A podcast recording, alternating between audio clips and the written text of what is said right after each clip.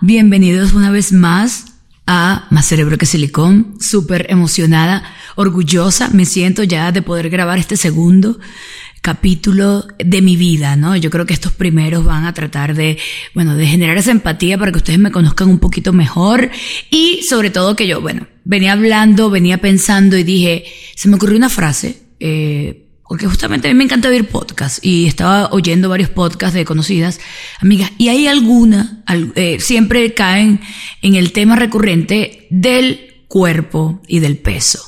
Así que hoy, gente, vamos a hablar de que mi peso no pesa. Creo que fue un título perfecto. Me encantaría casi tatuarme esta frase colocarla en franelas, eh, próximamente en stickers en la calle. Mi peso no pesa. ¿Y esto de qué va? En el podcast pasado, el capítulo número uno, les hablé un poco de mi vida y bueno, tuvimos ahí unos, un pequeño toqueteo, eh, comentarios acerca de, de, lo que había sido mis inicios y, y no, no ahondé en ciertos detalles. Hoy vamos a hablar, sí, del peso y de mi cuerpo, del peso de J-Love y por qué esto puede ser relevante para la vida de alguien. Les cuento un poco acerca de mí. Yo desde pequeña estuve en muchísimas disciplinas. Yo era la típica, o sea, hija de una madre, pues mi mamá es médico anestesiólogo, y yo estuve en todas las disciplinas que ustedes se puedan imaginar. Mi mamá le decía, mira que abrieron un curso de arpa, ya iba a ser un curso de arpa. Van a abrir un curso, lo que sea, todo lo hice. Y de, lo que, de las cosas que más me disfruté fue el momento en que fui bailarina. Entonces, durante, desde que tenía tres años de edad hasta que tuve 15 años, bailé. Durante, bueno, lo hice como disciplina, me encantó eh, las diferentes bueno, hice ballet, flamenco, en flamenco me especialicé un poco más, salsa, luego hice salsa puertorriqueña, un montón de cosas. Y esto me, me mantenía un poco quizás como, sí, activa mi cuerpo, hasta que llegué a la universidad. En la universidad sí reconozco que, bueno, dije, Jay, nada, usted viene a estudiar y me dedicaba muchísimo a todo lo que tenía que ver con el estudio. Y allí fue donde comenzó toda esta historia de las redes sociales y de la J-Love que ustedes conocen. Yo en ese momento comencé sí, a subir de peso porque ya no estaba haciendo ningún tipo de actividad física y solo me dedicaba, bueno, ya a estudiar día, noche, tarde, mañana. Era muy, muy intensa con el tema de las clases. Hice incluso, una vez eh, intenté volver a alguna disciplina y, hice taekwondo. Luego lo dejé y empecé boxeo, que era lo que me gustaba. Entrené boxeo en el Mocho Navas, que era, sí, es como de los donde han salido los boxeadores más famosos de Venezuela. Eh, queda en Petare. Yo entrené allí y me asusté un montón cuando me dijeron que me querían para el Campeonato Nacional de Mujeres porque dije, nada, me van a romper la carita. Mi, mi nariz, juro, va a tener que desaparecer, o sea, va, a tener que ser por lo menos una fractura y dije, no.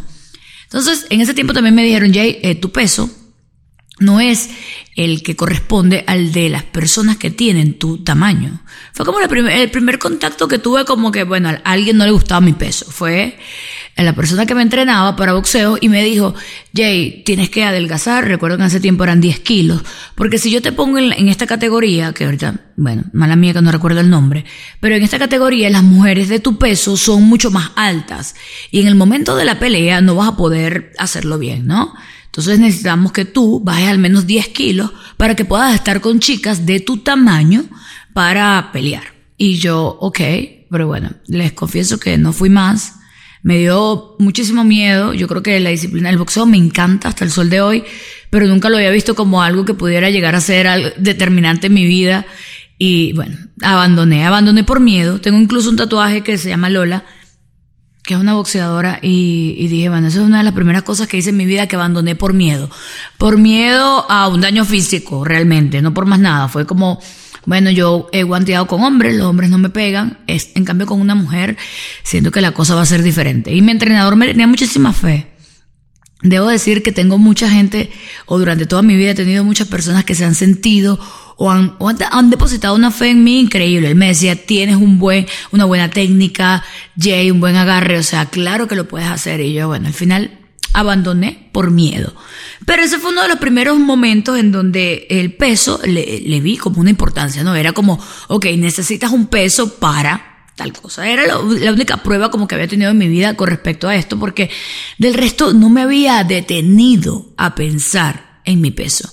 Y sí, le puede parecer raro, le puede parecer, Jay nos está mintiendo, en algún momento tuvo sus momentos de duda. No, señores, yo no pensaba en mi peso. O sea, yo, yo, yo sinceramente veía otras cosas o sentía que habían otras cosas que eran muchísimo más importantes que esto y a las que me había dedicado un montón. Entonces yo vivía la vida, ¿verdad? Claro, volvemos y repito, vuelvo y repito, no, en ese momento no había toda esta cultura de redes sociales que tenemos ahora y yo estaba relativamente bien con mi peso. Así que bueno, pasó el tiempo, llegué a Twitter, me hice popular en Twitter y y por supuesto la gente se enamoró de lo que yo tenía para decirle todos los días. 140 caracteres se volvieron mi manera de pensar, mi manera de, ver la vida. Yo todo lo traducía en 140 caracteres. Yo veía cualquier cosa y decía, esto entra perfecto y sabía, casi que podía contabilizar la cantidad de letras que había, cuántas palabras podía usar. Bueno, era eh, de verdad tuitera nata. Yo amaba tuitear.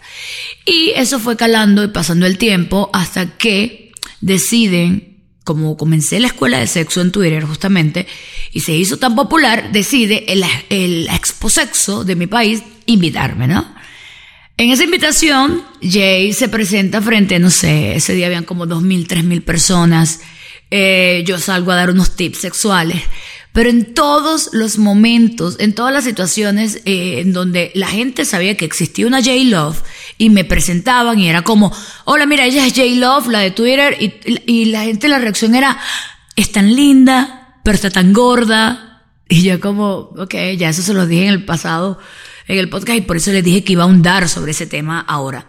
Entonces, Sí, Jay es tan linda, pero está tan gorda. Jay es tan linda, pero ¿por qué estás tan gorda? ¿Por qué no tienes una cara tan bonita? ¿Y por qué no adelgazas? Y yo era como, señor, what the fuck? o sea, yo no soy, yo no vivo de mi cuerpo, no me interesa. Yo, yo vine a dar unos tips sexuales. Yo no soy modelo, no soy prepago. ¿Por qué me tendría que interesar estar delgada? No, era mi defensa.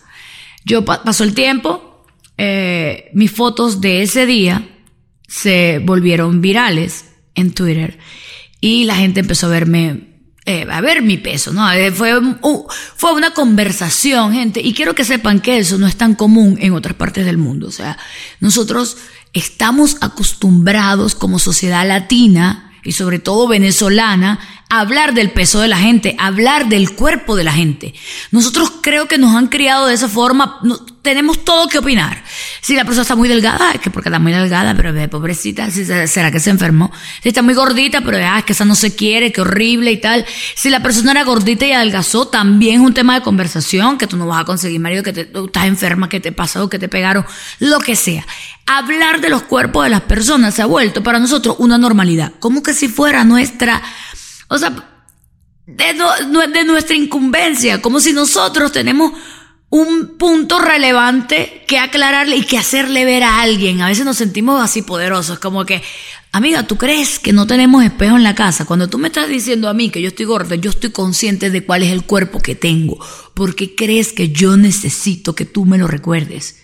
Yo en ese momento no lo entendía, gente. Esto pasó por mi vida eh, se volvió cada vez como, eh, fue como una avalancha, ¿no? Fue la manera en donde la gente dijo, de aquí la podemos atacar. Este es el punto.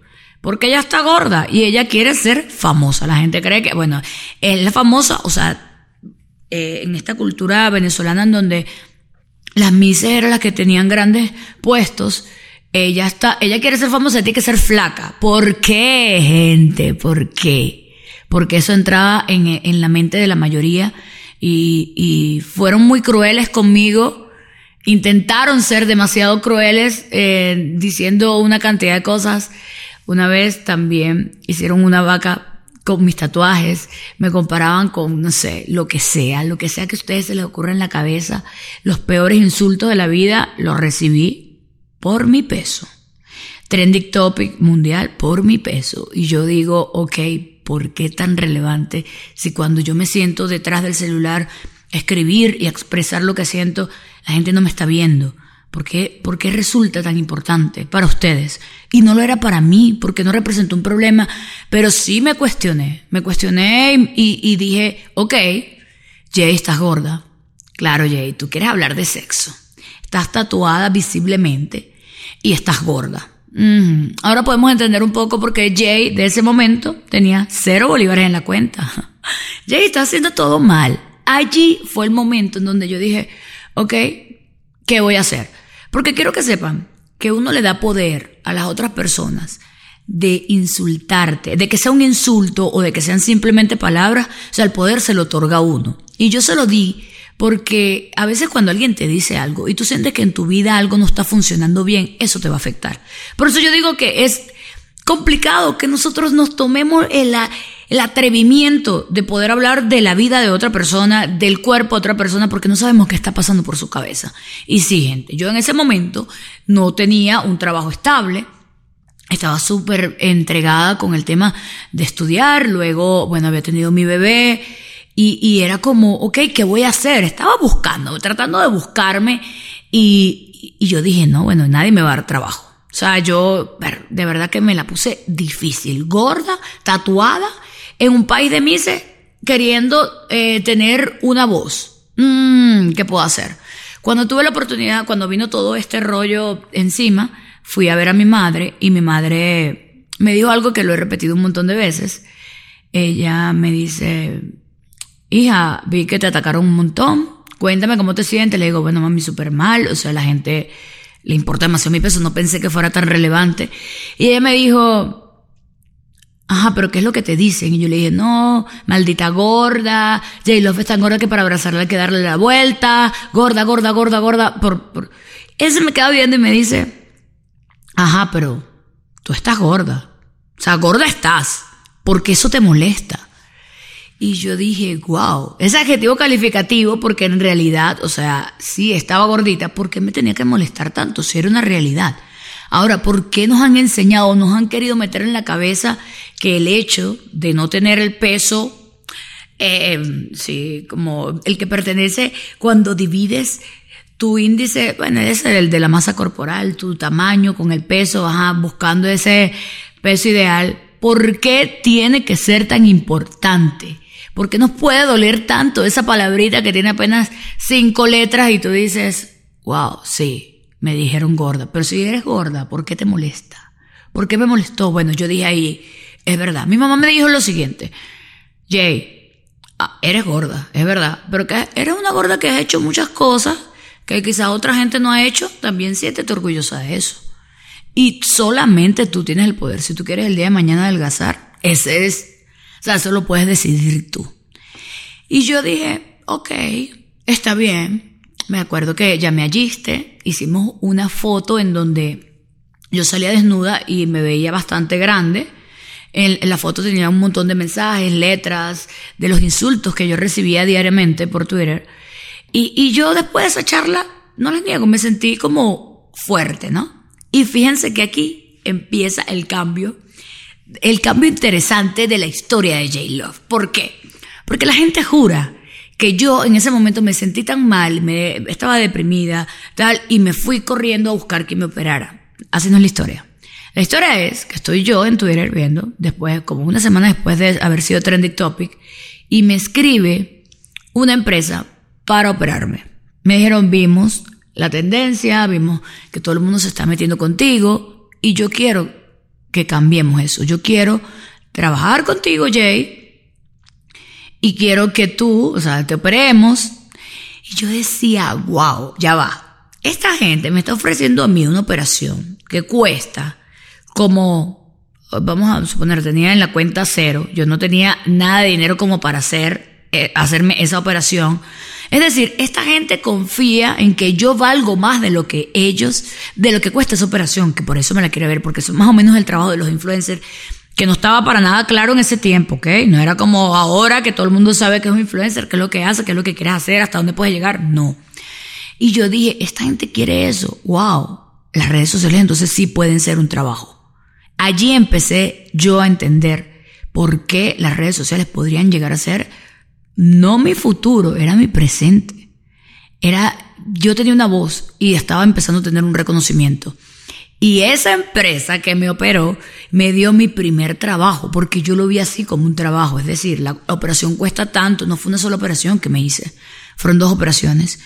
la, la, empresa le hicimos un intercambio de cuántos tweets, tal, e, y yo dije, increíble, increíble que estas personas hayan depositado, una, yo, yo vuelvo, una estudiante, o sea, en ese tiempo ya no estudiaba ya, pero una persona de redes que un día decidió hablar, decir, expresarse lo que quería, lo que sentía, y ahorita estaba recibiendo su primer trabajo haciendo lo que le gustaba. Era como, wow.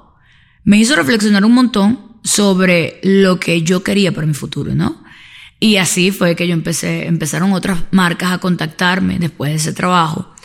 También hubo problemitas por ese trabajo que tuve con esa cirugía. Ellos tenían un plan de crédito y bueno, la cosa pasaron, pasaron cosas que después andaremos. Algún día quizás invite a las personas involucradas, pero, pero ha sido como de mis poquitas controversias que he tenido en redes.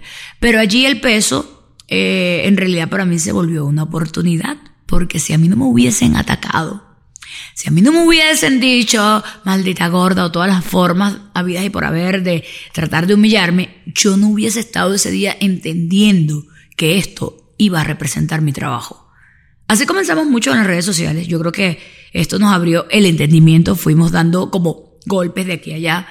Eh, yo me operé, me hicieron una lipo y tal. Y luego de eso, obvio, no, no, no le, no, no se, no se mantuvo no me cuidé. Sí, lo reconozco, seguí estando bastante rellenita. Porque hay algo, gente, que, que he visto y he tratado y he analizado desde que estoy con mi novio. A las personas que no saben, tengo un novio que es noruego. De los noruegas, noruego de los noruegos, de los vikingos, vamos a decirle de los vikingos. Y, y el contacto que he tenido con su familia y con lo que tiene que ver con su cultura ha sido bien interesante. Me, me ha enseñado que nosotros tenemos pésima cultura de nutrición. Pésima gente. A nosotros nos encanta una cosa frita. Tú dices que yo quiero el frito, el agua frita, todo. A mí, a mí, nos creemos así. Nosotros, a mí por lo menos la fritura no es lo mío, pero ¿saben qué es lo mío? El queso. El queso. Yo amo el queso. Entonces nosotros en realidad estamos siempre comiendo como cosas que sean, que sean más rápido y no pensamos. Y cuando, ya va, cuando nosotros pensamos en el peso es que ahí viene la parte de que, bueno, que hacer dieta y tal. Lo vemos como buscando un referente en el cuerpo, pero no lo pensamos como a nivel de nutrición, de nutrir lo que tenemos dentro del cuerpo. Y esto se los digo porque mi familia, eh, la familia de mi novio y mi novio tienen, ya dije mi familia, eh, son mi familia, ellos también son mi familia. Eh, ellos tienen mucha conciencia de lo que consumen. Y no lo hacen para después del día de mañana salir y que, bueno, miren, este es el cuerpo que tengo. Para nada, cero. En ellos eso no existe. hace poco yo tuve la oportunidad de visitar los Roques y esto es algo que les voy a contar acá porque estamos hablando de todo lo que tiene que ver con los cuerpos. Y yo publiqué una foto de mis suegros y mi novio y yo en los Roques en traje de baño. Y fue abrumador para mi suegra recibir tantos comentarios sobre su cuerpo fue bastante abrumador porque no es algo a lo que estamos acostumbrados. Repito, nosotros los latinos creemos que es, y si estamos diciéndole, wow, increíble el cuerpo, bellísimo, porque mi suegra es una persona que entrena muchísimo. Tres meses antes de estar en Venezuela había corrido el maratón de Francia, 42 kilómetros. el tiempo que compartí con ellos, nunca dejaron de entrenar, nunca dejaron de tomar las mejores decisiones para nutrir su cuerpo y para mí fue wow. Y ese momento de tantas personas diciendo, hablando sobre su cuerpo, y vemos que ya, quiero que entiendan que no hay una manera positiva o negativa de hablar de los cuerpos, no. Hay personas que no están acostumbradas a que su cuerpo sea tema de conversación y punto. Y eso es algo que tiene que empezar a cambiar. Entre nosotros, los latinos. Ella se siente un poco abrumada porque fue como demasiado gente. O sea, demasiadas personas como ah, hablando y, es como, wow, o sea, yo no, no, ella no esperaba eso, obvio. Con mi cuenta con muchos seguidores pasó, pero también eh, esa parte positiva y esa parte bonita en donde yo dije, ok, estamos en Los Roques, tienes 16 opciones de desayuno, solamente dos eran saludables y ver lo que ellos siempre elegían, las saludables, dije, ¿por qué yo tengo que pensar en comerme la empanada en este momento, no? Si yo me disfruto demasiado un bol de azaí, por ejemplo, o me disfruto demasiado las arepas de yuca con el huevito, hay cosas, hay opciones, buscando que tu cuerpo se sienta bien y que tu cuerpo te lo agradezca. Esto ya no va del peso. Y esto no quiero que, que lo sientan como que, bueno, está Jay que está diciendo ahora y tal. No estamos buscando, hay cambios físicos que obviamente nos pueden motivar, que tú dices, ok, yo por lo menos ahorita tengo diferentes objetivos, pero para mí creo que para la Jay que, que ha pasado por tantos procesos quirúrgicos, tantos cuerpos, que he vivido en tantos cuerpos, eh, este tema siempre tiene que salir a flote. Acá yo, yo recibí mucho odio cuando decidí operarme el estómago. Y, y les digo que la operación de estómago me la hice hace ya cuatro años y medio. Esa operación, yo pensé que yo no era un paciente que iba a optar para, o sea, un paciente que presentara las condiciones como para operarme el estómago. Entendí mucho, lo estudié un montón, lo hablé con el doctor. Y al final cuando tomé la decisión, muchas personas se fueron en mi contra, eh, igual que cuando digo lo de más cerebro que silicón, siempre se van como que, bueno, pero si tú amas tu cuerpo, ¿por qué lo cambiaste? Si tú estás, o sea, ¿por qué? ¿Por qué? ¿Por qué? ¿Por qué? ¿Por qué lo cambias? ¿Por qué cambias tu cuerpo? Porque entonces esta es una hipócrita y yo dije muchas veces como, ok, bueno, en ese momento yo no tenía una respuesta para, para la mayoría de las personas. Esto fue otra oportunidad que se me presentó. Lo analicé, lo estudié y dije, ok, y les digo algo. Me enseñó un montón. Estar una semana sin comer absolutamente nada después de haberme operado. Eh, a nivel de peso, no, no bajé tanto de peso como creen. No es algo, no es una operación en donde es definitivo que te vas a volver súper delgada, no. Si tus hábitos alimenticios no cambian, es difícil que tú cambies y que puedas mantener cualquier cosa en el tiempo. No hay ninguna operación en la vida que te asegure que usted va a estar delgada por siempre. Eso no.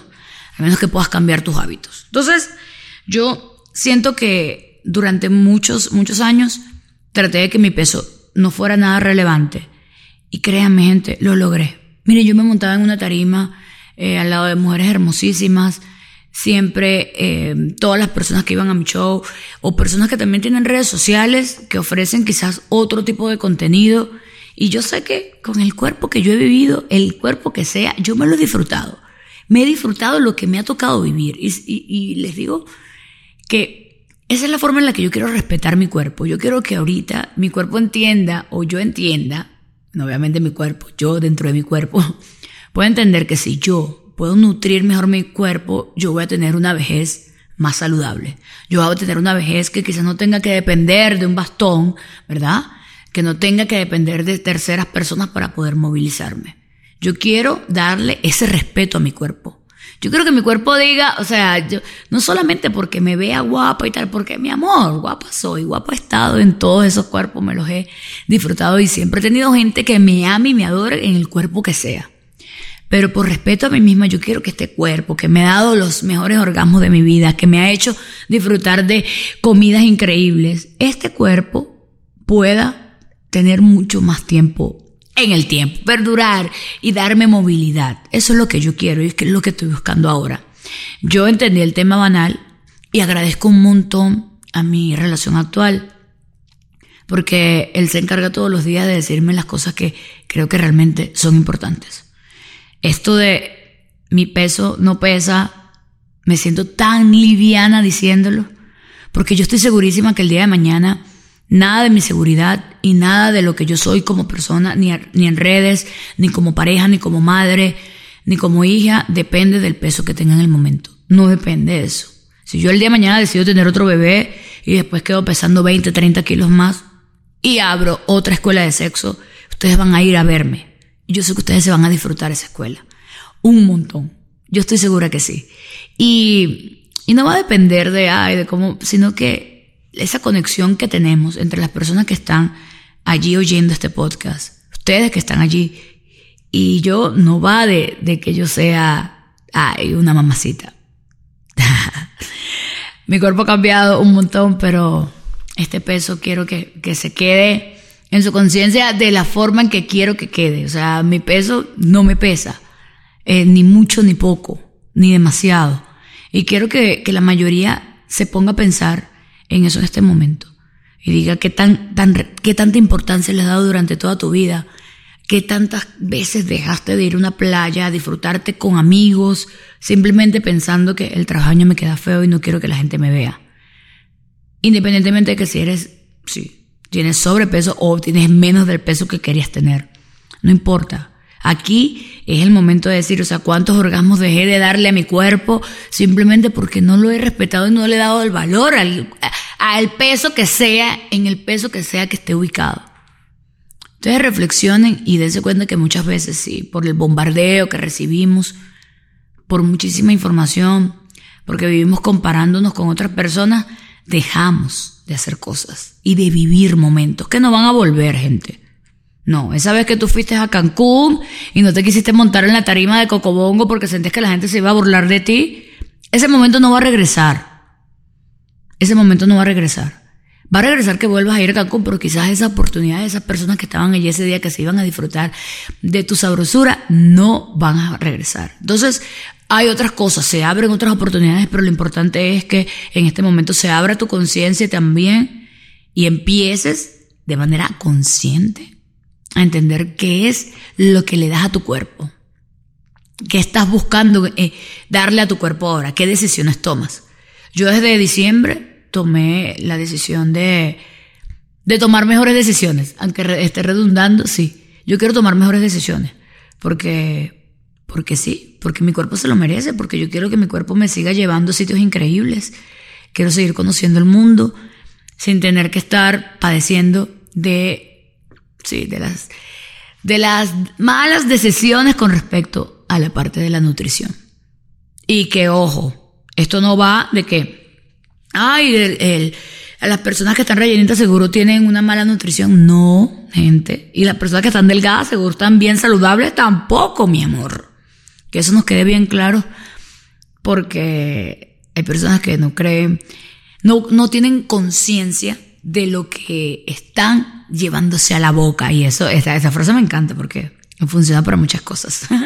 Nos podemos llevar, tengamos conciencia. Quiero que después de que oigas todo esto, eh, yo no le debo mucho, o no sé, yo, yo, yo, siento que nunca ha sido, nunca fue, ni, ni ha sido determinante la manera en que yo luzco para todas las cosas que he conseguido hasta el sol de hoy.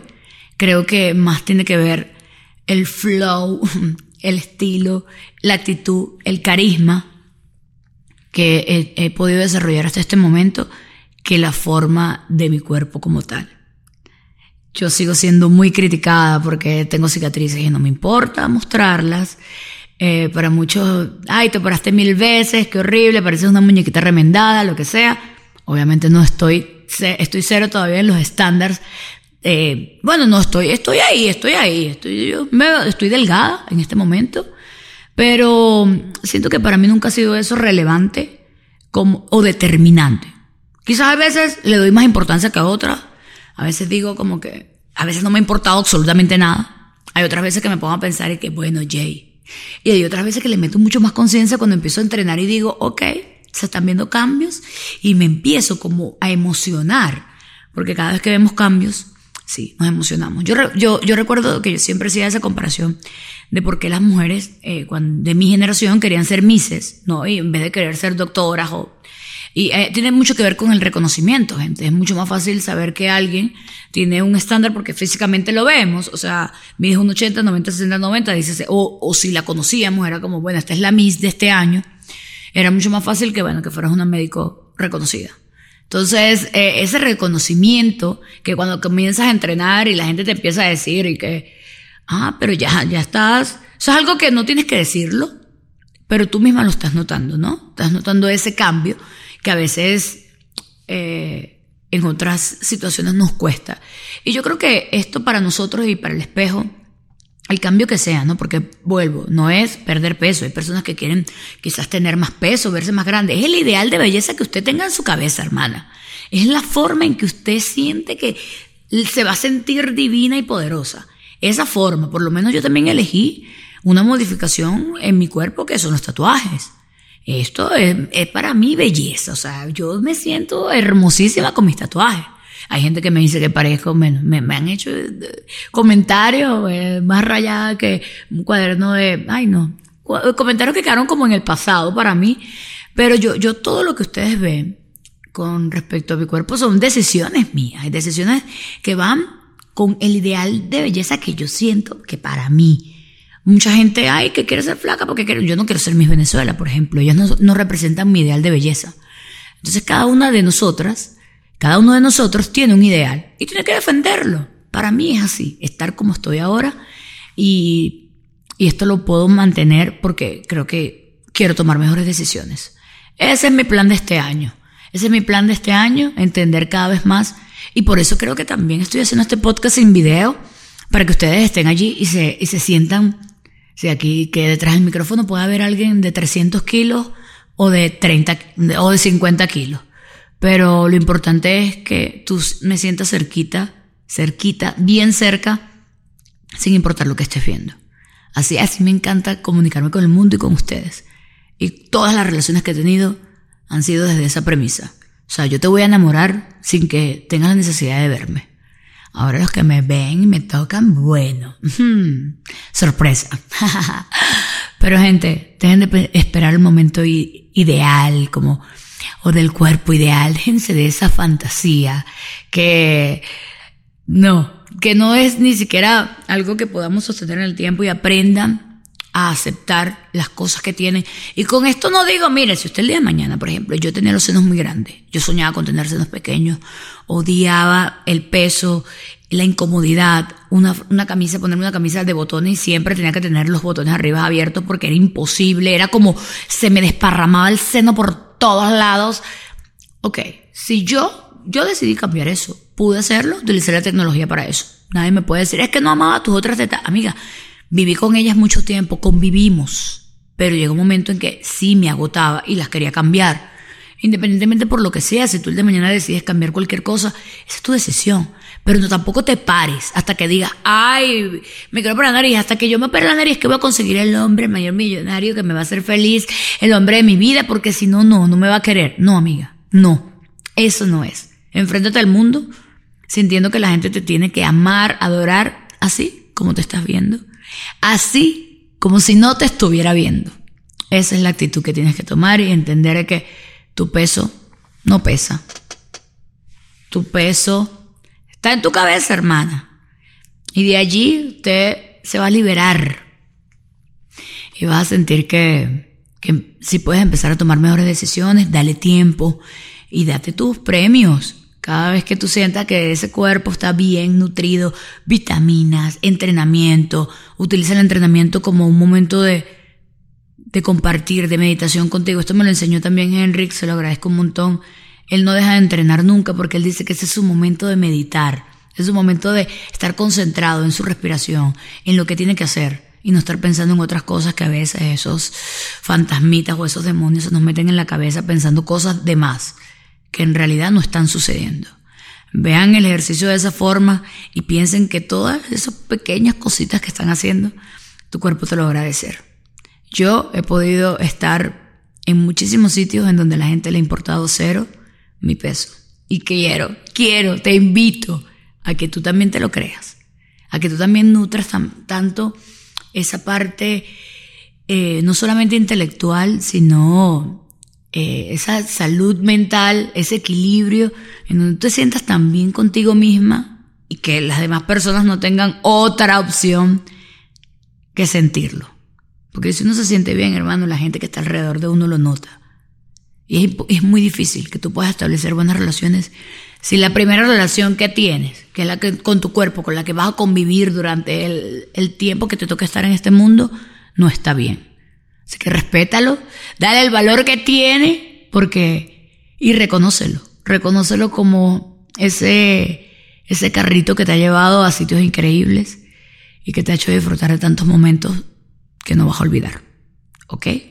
Así que espero que se hayan disfrutado demasiado este, esta conversación bien íntima. Pueden dejarme preguntas, las que quieran. Necesito saber qué les ha parecido este, en la edición pasada. Yo creo que cada vez voy a tratar de mejorar, cada vez voy a tratar de cerrar mejor las ideas. Yo trato de hacer esto sin un guion previo, pero sí pensando como en una estructura. No siempre la cumplo. Espero haber cumplido con todos los puntos que pensé que iba a tocar el día de hoy. Pero si se me queda algo por fuera, por favor, vamos a tener demasiados encuentros parecidos a este, en donde vamos a estar llenos de información y de anécdotas. Muchísimas gracias por apoyar allí, a J-Love, a J-Love, a su J-Love, em, en todas estas plataformas diferentes, en Instagram, hasta en TikTok. Eh, no lo uso tanto, pero ahí vamos, ahí vamos. Más cerebro que silicón, espero que se lo hayan disfrutado y que durante toda su vida, mis amores, entiendan que eso va a ser lo más importante. Mi peso no pesa y por eso, por eso, hoy puedo decir que soy más cerebro que silicón. Un besote, mis amores, y vamos a ver qué emoji les dejo para que esta vez, ah, bueno, vamos a dejarle el corazón rojo porque esto lo estoy grabando en la semana del amor y, bueno, cuando salga ya no va a ser el día del amor, pero igual, yo para mí, para mí, para mí, el corazoncito rojo que me representa porque soy puro amor, eh, es lo que quiero ver en mi última publicación de Instagram. Usted va para allá y yo lo voy a estar allí leyendo. Un besote, mi gente, y nos oímos pronto. Chao.